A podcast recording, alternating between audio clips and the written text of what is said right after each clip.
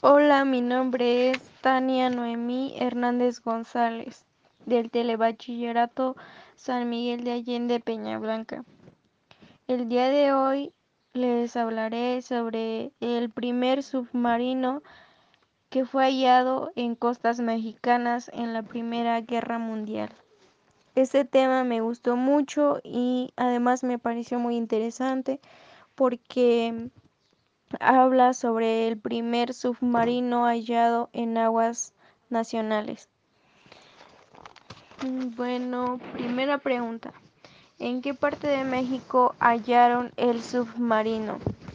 En la playa occidental de la isla Santa Margarita, Baja California Sur. Segunda pregunta. ¿Cuál es la historia del submarino?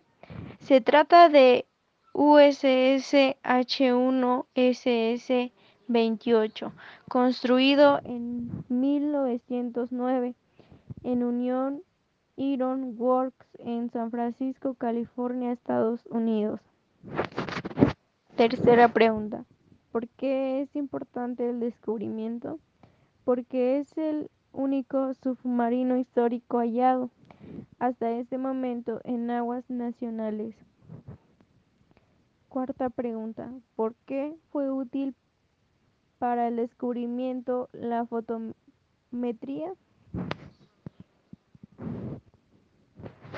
Porque gracias a H1 y con las miles de fotografías que le tomaron, se hizo un modelo en 3D del fotomosaico. Con dicho Ware podemos analizar elementos muy pequeños. Mm, sería todo. Gracias por su atención y hasta luego.